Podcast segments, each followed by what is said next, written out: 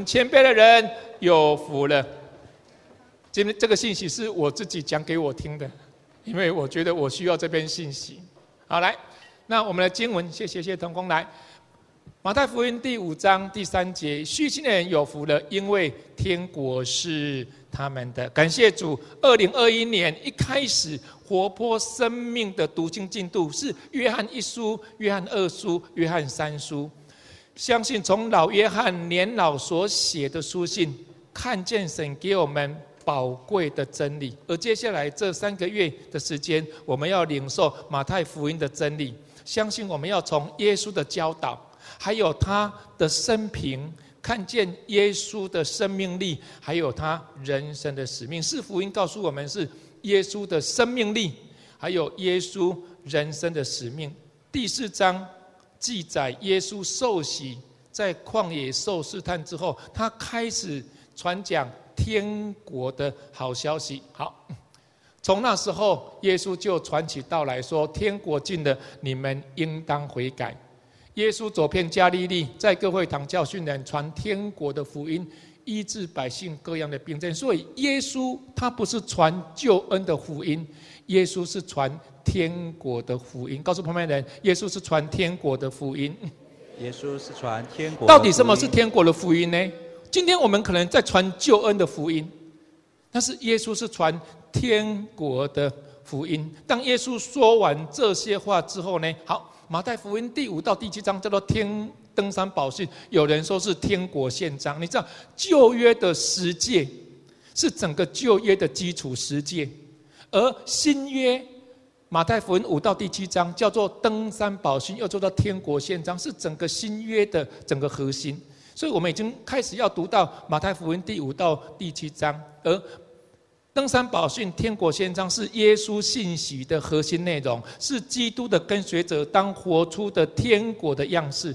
所以登山宝训告诉我们，我们应该活出天国的样式。而登山宝训、天国宪章一开始，耶稣指出他指出他要赐给跟随者八个蒙福人生的生活态度，怎么叫做天国八福？所以登山宝训一开始他谈什么？谈的是天国八福。好，我们轮流来读神的话。我读第一节，你们读第二节。耶稣看见这许多的人，就上了山，既已坐下，门徒到他跟前来，他就开口教训他们说：“虚心的人有福了，因为天国是他们的；哀痛的人有福了，因为他们必得安慰；温柔人有福了，因为他们必承受地土；饥渴慕义的人有福了，因为他们必得饱足；连续人有福了，因为他们必蒙连续。”清心的人有福了，因为他们必得见神；使人和睦人有福了，因为他们必称为神的儿子；为义受逼迫的人有福了，因为天国是他们的。人若因我辱骂你们、逼迫你们、捏造各样坏话诽谤你们，你们就有福了。应当欢喜快乐，因为你们在天上的赏赐是大的。在你们以前的先知，人也是这样逼迫他们。这个叫做天国八福。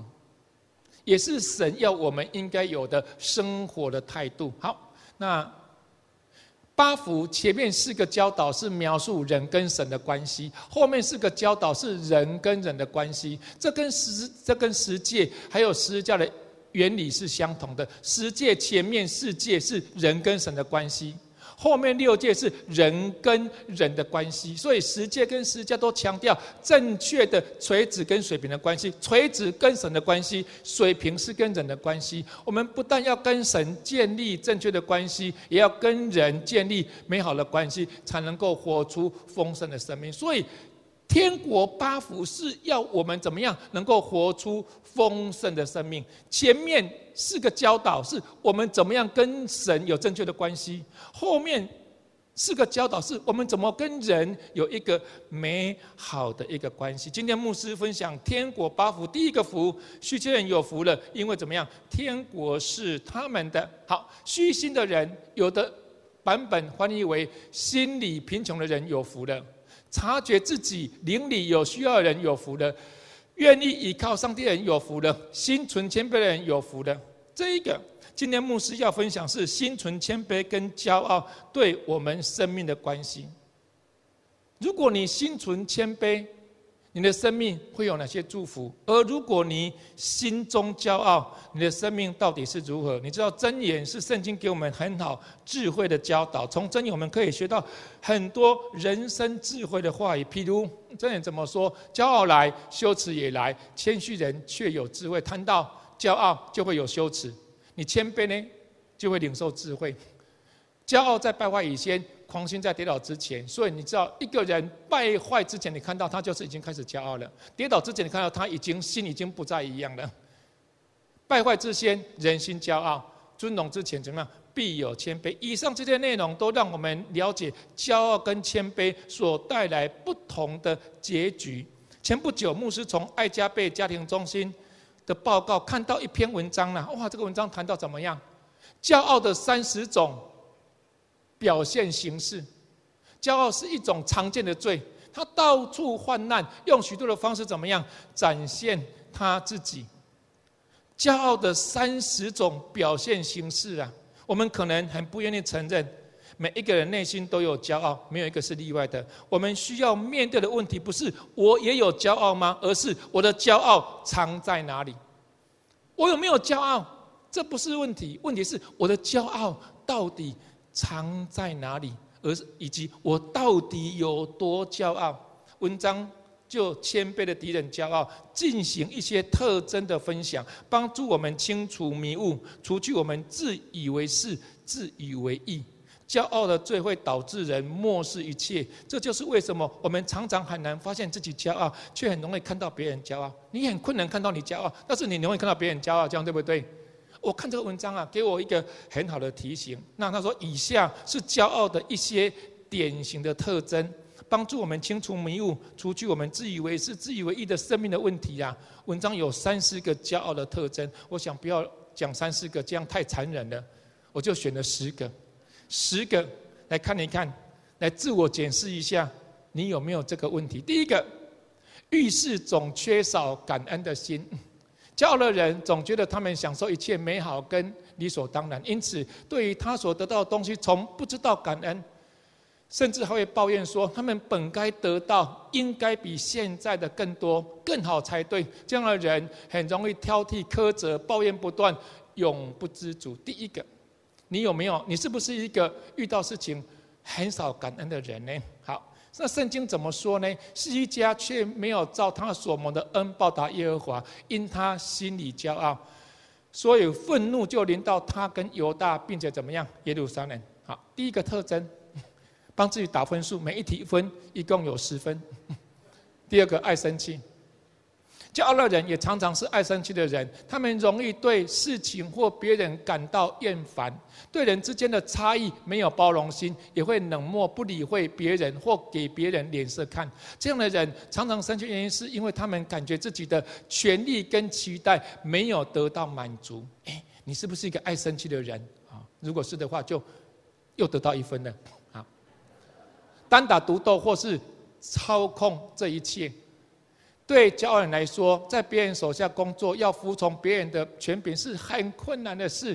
他们要做自己的主人，他们会说：“我不需要任何人，或我不需要对其他人负责。”同时，他们会常常厌烦别人对他发号施令。我们会以为这这是不顺服的问题，事实上，他是怎么样？他是骄傲的问题。好，圣经怎么说呢？又当存敬畏基督的心。彼此顺服，好，请问一下，你是不是单打独斗，或是你很容易怎么样操控这一切呢？好，第四个，太关注别人的看法了。好，骄傲的人会太关注别人怎么看他，他做出了许多决定都是孤立别人可能的想法。有些人一辈子都在寻求得到别人的赞同跟尊重，啊，很辛苦，对不对？你一辈子都在寻求别人对我的看法、对我的尊重、对我的哇，太辛苦了。保罗怎么说？我现在是要得人的心呢，还是要得神的心呢？我是要讨人的欢喜。我若仍旧讨人欢喜，我就不是怎么样基督的仆人了。哎，你有没有太关注或是看重自己？好，第五个，无法容忍别人的批评。好，你们来读好不好？来，一二三，来。骄傲的人面对别人的批评会非常痛苦。他们不能容忍别人指出自己不完美或有缺点的事实，他们不能面对与接受真实的自己，因为他们没有受教的心，他们也会为自己的错误找一大堆借口，比如我当时累了，那天我心情不好而拒绝认错。好，来看圣经怎么说：你要听劝诫，受训诲，使你终究能够有智慧。你是否无法容忍别人的批评呢？好，第六题。冷嘲热讽、伤害、羞辱别人，好，一起读好不好？一二三，来。骄傲的人往往很不友善，他们贬低别人，通常是为了抬高自己。他们会耍小聪明，借着开玩笑的方式贬低别人，还为自己找理由说：“我就是这样的人，不是故意的。”好，来第六、第七个，从不请求别人的原谅。好，一起读来。骄傲的人很少承认他们的罪与过犯，或请求别人的原谅。即使他们知道自己错了，但为了面子，也不会谦卑下来，开口请求别人原谅。好，来第八个特征：缺乏合乎圣经的祷告。好，一起读来。大多数骄傲的人很少祷告，甚至从不祷告。他们即便祷告，也仅是为自己求。而不是求上帝的旨意或为他人的需要来代求。好，圣经有提到有两个人上圣殿去祷告，一个是法利赛人，一个是税吏。法利赛人站着自言自语祷告说：“神啊，我感谢你，我不向别人勒索、不义、奸淫，也不像这个罪吏、税吏。我每一个礼拜进食两次，往我所得的都献上十分之一。”那税吏。远远的站着说，连举目望天他也不敢，只捶着胸说：“神啊，开恩可怜我这个罪人。”所以从祷告可以知道我们到底有没有骄傲。好，第九个吸引大家的注意力。好，一起读来。骄傲的人会试着用各样的手段来吸引众人注意，可能是透过哗众取宠。或是讨论自己等方式来吸引众人注意，而成为焦点人物，好得到别人的掌声和名声。好，来最后一个，缺乏亲密的人际关系。骄傲的人通常不需要亲密的人际关系，他们觉得人际关系带来的麻烦远超过自己想要得到的好处。圣经怎么说呢？又要彼此相顾，激发爱心。勉励行善，你们不可停止聚会，好像那些停止惯的人，都要彼此劝勉。既知道那日子临近，就更当如如此。好，以上十个骄傲的特征，每提一分，请问你得几分？分数越高，表示你是越骄傲的人；你分数越低，表示你是怎么样越谦卑的人。牧师三十年前在圣光神学院就读的时候，有一位客座老师，他是一个年长的牧者。他跟我们分享，他年轻的时候非常看重真理跟圣洁，绝对不会妥协，坚持到底。他说，他年轻时候出来传道，牧会说真理坚持到底不妥协，圣洁的标准坚持到底不妥协。但是他说，他慢慢有了年纪，慢慢有了年纪之后，他发现他开始看重恩典还有和睦。事实上。真理恩典没有冲突，圣洁和睦没有冲突。但是这一位年长的牧者，他跟我们说，他年轻的时候紧抓住真理跟圣洁，我绝对不会妥协的，我一定要坚持到底的。但是慢慢有了年纪，他发现人需要恩典，人需要的关系，人需要和好，看重和睦，可能超过你的圣洁标准，看重我给。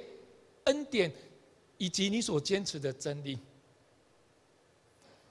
两者之间没有冲突，只是对事情的判断跟处理有了改变。从圣经我们知道，彼得年轻的时候是一个急性子，坏脾气又自以为是，对不对？彼得对不对？急性子哦，坏脾气又自以为是。但是他年老的时候，他写彼得前后书啊。充满对牧养的智慧，还有人生的体会。彼得年老的时候，他怎么说呢？他说：“你们年幼的要顺服年长的，就是你们众人也都要以谦卑束腰，彼此顺服。因为神阻挡骄傲的人，赐恩给谦卑的人。”彼得他年老说出这句话：“神阻挡骄傲的人，因为他曾经骄傲过，被神阻挡，对不对？”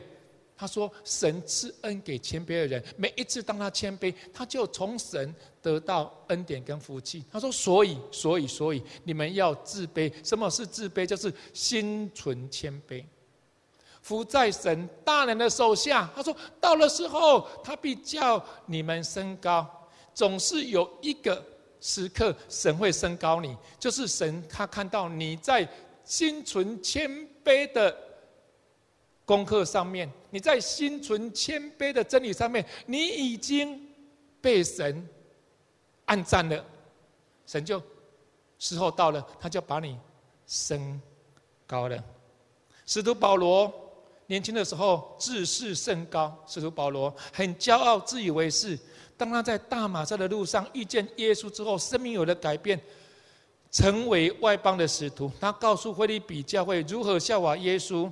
并以耶稣基督的心为心。他告诉菲利比教会，他怎么说呢？凡事不可结党，不可贪图虚浮的荣耀，只要存心谦卑，看个人看别人比自己强。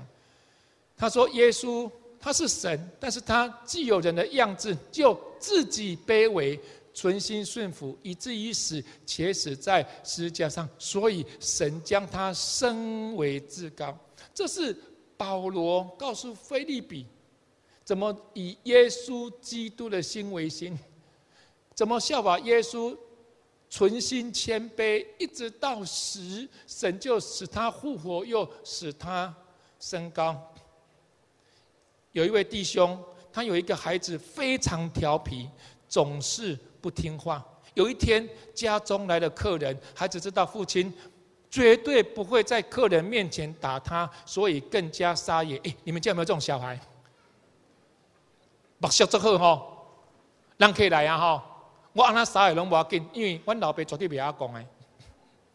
父亲用眼睛提醒他，哎哎，眼睛提醒他，他视若无睹。等客人走了，怎么样？父亲就痛打他一顿。到了晚上，父亲照常跟他一起睡前祷告。父亲要孩子祷告，孩子在祷告说：“今天玩得很好，吃得很好，感谢主，阿门。”父亲就问：“还有呢？还有呢？”他的意思是要孩子承认不听话的过错。孩子，结果孩子想一想，又祷告说：“天父，今天爸爸又发脾气，又打人，求你赦免他的罪。”你们家小孩会不会这样？这个父亲听的实在又好气又好笑。有时候我们就像这个小孩，对不对？总是看到别人的问题，而没有发现我自己的问题。总觉得别人需要悔改，却忽略自己是最软弱、最需要悔改的人，是不是？富兰克林先生有一次去拜访一位长辈，要离开的时候，他的头部啊，忽然就撞到他的家的那个门楣，就撞了啊。当时这位长辈就向他说：“你还年轻，前途非常美好，将来在为人处事上需要尽量的低头，免得受到强大的打击。”聪明的富兰克林便将这一句话存记在心，做了他终身的座右铭，因此他成为历史上的伟人。有句。谚语说：“最丰满结实的稻穗，总最接近地面；最没有分量的杂草，最高举他自己。骄傲而想高举自己的人，正显明他的无知。”很奇妙的，我在准备这个信息的时候呢，昨天我突然收到一篇信息的，我太感动了。这个信息，你知道我今天为什么还活着吗？哇，这个文章很感动，所以我就想。我们一起来看这个文章。这个文章说，在德国，孔让害子有一个这个镇啊，有一个叫杨克尔的犹太人，他有一家面包店。他总是说：“你知道我今天为什么还活着吗？”他说：“我当时还是个孩子，当时在德国还只是个少年，纳粹无情的杀害犹太人。”我们正在纳粹乘火车前往奥斯维辛集中营，夜幕低垂，那个车厢里真是致命的寒冷。德国人一夜之间，有时甚至几天没有任何食物，就把我们留在铁轨旁边，没有毯子，能使我们保持温暖。到处都在下雪，每一秒冷风袭来，在那冷酷的夜晚，我们有数百人没有食物、没有水、没有庇护所、没有毯子。我们体内的血液开始凝固，正在变成冰。在我旁边有一个我家乡深爱的犹太老人，他从头到脚都在发抖，看上去非常的糟糕。所以我用胳膊缠住他，给他加热。他紧紧的抱住他，给他一点的热量。我擦了擦着他的手臂、他的腿、他的脸、他的脖子。我求他设法要活下活下来。我鼓励他整个晚上。我以这种方式使这个人保持温暖。我很累，自己也冻僵了，我的手指发麻，但我没有停止将热量 揉进那个老人的体内。几个小时过去了，终于早晨来了，太阳开始照耀着。我环顾四周，看见其他的人。令我恐惧的是，我只能看到冰冻的尸体，我只能听到致命的沉默。那间小屋里没有其他人活着。那寒冷夜晚里杀了所有的人，他们死于寒冷。只有两个人幸存，老人还有我。老人幸存下来，是因为我给他保暖；而我能够幸存下来，是因为他给我取暖。我可以告诉你，这个世界生存的秘密吗？当你温暖别人的心，你将保持温暖；当你支持、鼓励或是启发其他的人，你也会在自己生活、生命当中发现支持、跟鼓励，还有启发。这是幸福。生活的秘诀：当你对别人好时，你就是对自己好；当你使别人快乐的时候，人会使你快乐。人生中最幸福的是送礼者，而不是受礼者，是比受更为有福。我看到这篇文章，我非常的感动。为什么我要分享这一些？跟牧师等一下要带回应祷告是有关系的。我请敬拜团上来。这年二十四章第四节是牧师非常喜欢，也是我一直相信的经文。敬畏耶和华，心存谦卑，就得富有尊荣，生命为赏赐。这个经文我很喜欢。敬畏耶和华，心存谦卑，就得富有尊荣，生命为赏赐。一月九号就是上个礼拜六，上个礼拜一月九号周六，弟兄晨祷，当红旗传道分享信息之后，我就上去带回应祷告。神就提醒我，神也感动我。过去十七年，活泉。灵粮堂从四十个人开始，如今有这么棒的会堂，有这么多的弟兄姊妹，还有六间分堂，是因为一开始我们都保持对神的单纯、谦卑跟渴慕这样的心，让神很喜悦而不断的赐福给我们。那一天礼拜六，神就跟我说：“你知道你们一开始四十个人来的时候，为什么我赐福给你们吗？因为你。”对我有一颗单纯的心，有一颗谦卑的心，还有一个渴慕的心。敬畏耶和华，心存谦卑，就得富有尊荣，生命为赏赐。因为你一开始这样子，我就让你富有，我就让你有尊荣，有好的名声，我就让你有一切都很美好。但是神就提醒我，现在不要因为我们有这么多美好的成就、事工的发展、别人的肯定。称赞、掌声，而忘记了起初我们蒙福的源头，就是对神的单纯，就是对神的谦卑，还有就是对神的渴慕。礼拜六那一天早上晨祷，我一直流泪，我跟神说：“神啊，不要因为现在我们有这么多事工的发展，我们有这么好的会堂。”我们有这么多神的赐福，我们的心就开始不单纯，我们的心就开始不谦卑，我们就不就开始不再对你渴慕。那天神对我说：“也就是说，凡有的，我还要加给他；凡对我继续单纯的，凡对我继续谦卑的，凡对我继续渴慕的，我要再加给他富有尊荣生命为赏赐。没有单纯的。”没有谦卑的，没有渴慕的，我连他已经有的，我都把它收走。那一天，我跟神说：“神啊，谢谢你，主啊，谢谢你。我们来到一个可能西亚，到底什么是神你要我们的呢？什么是你要我们的呢？我们有没有回到那个蒙福的源头？就是对神的单纯，对神的谦卑，对神的一个渴慕。我就回想我的生命，我十九岁信耶稣，我就是这么单纯。我教儿童主物学，我参加青年团契，我做执事。我的教会只有四五十个人。八年之后，我去读圣光神学，那个教会也只有四五十个人。我在一个四五十个人教会八年，但是我就是单纯，我就是谦卑，我就是渴慕。我读圣光神学的时候，两个月我家就破产了。我的家族对我很大的羞辱，很大的打击，很大的咒诅。我寻求神，神跟我说：“还仰望他的，不自羞愧，他的脸便有光荣。”我继续读圣光神学院，毕业的时候。我叫做高雄灵粮堂，神让我出来做传道，也是一样是单纯的心服侍神，谦卑的心服侍神，渴慕的心服侍神。所以有很多的牧师跟我说：“陈牧师，你太单纯了。”我说：“感谢主，单纯还有说太单纯的，不然到底怎么样？不单纯才好吗？”哦，陈牧师，你的思想太单纯了。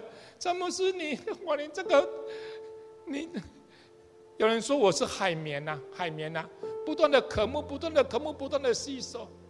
我说神，谢谢你。原来我在别人眼中是太单纯的人，我在别人眼中是可能是不骄傲的人，我在别人可眼中可能是渴慕的人。对于神正在做的事，我就是渴慕。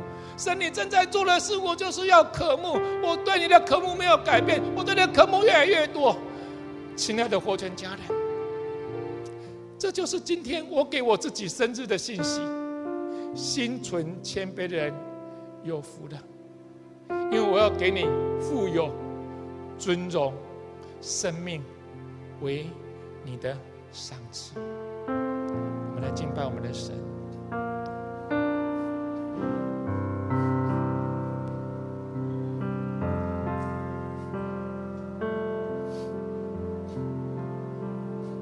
主神灵，请你。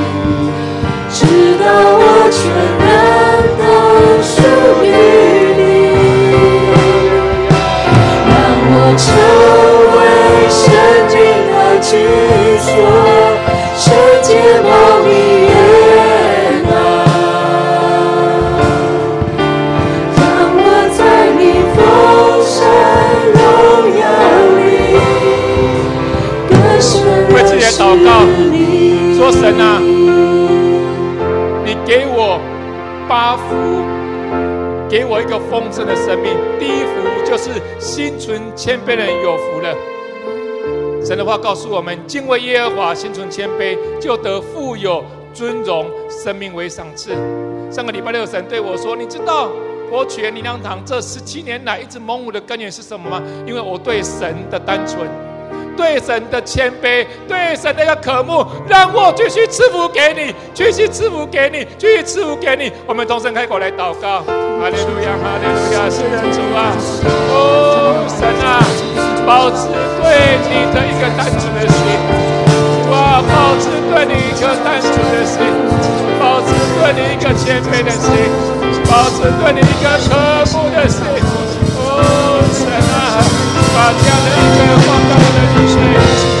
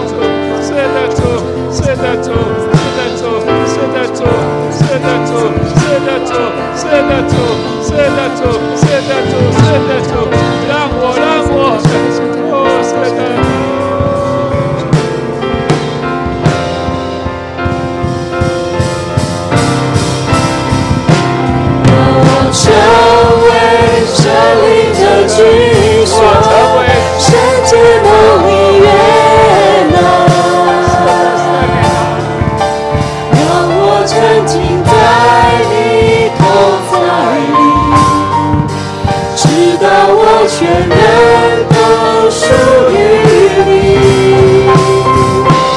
让我成为生命的居所，圣洁梦里悦纳。让我在你丰盛荣耀里，更深认识你。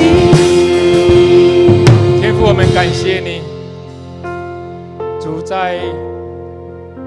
二零二一年，主啊，一开始你让我们读马太福音，主啊，登山宝训，天国的宪章，天国的八福，主你已经赐给我们一个丰盛生命、蒙福的法则，一个基督徒、耶稣的跟随者应该有的生活的态度，主啊。